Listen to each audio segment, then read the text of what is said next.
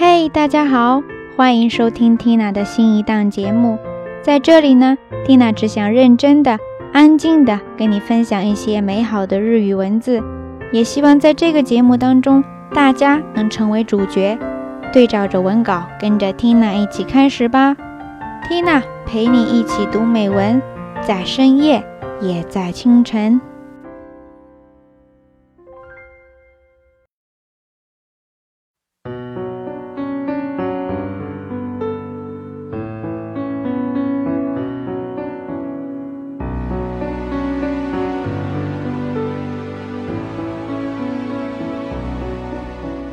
私はただ私として生きていきたいと思うのです。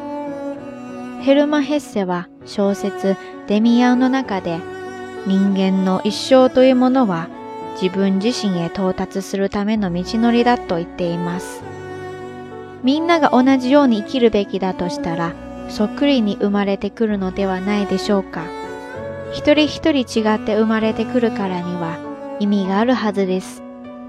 きっとそれぞれが自分らしく生きるということが大自然の意志にかなうことではないかと思うのです。そう思って読むといかにも松井須磨子らしいセリフのような気がしますが、人間としての心からの叫びが聞こえてくるようです。彼女が生きた明治から大正にかけての時代は、まだまだ女性が自分を追求するのは難しい時代だったと思われます。特に妻子ある島村宝月や演劇に燃えるような情熱をぶつけた彼女の生き方は風当たりの強いものだったでしょう。時としてヒステリックでわがままに見える彼女の言動も時代へのジレンマだったのかもしれません。私だけを信じて自分の行く道を生きるところまで行ってみようと思います。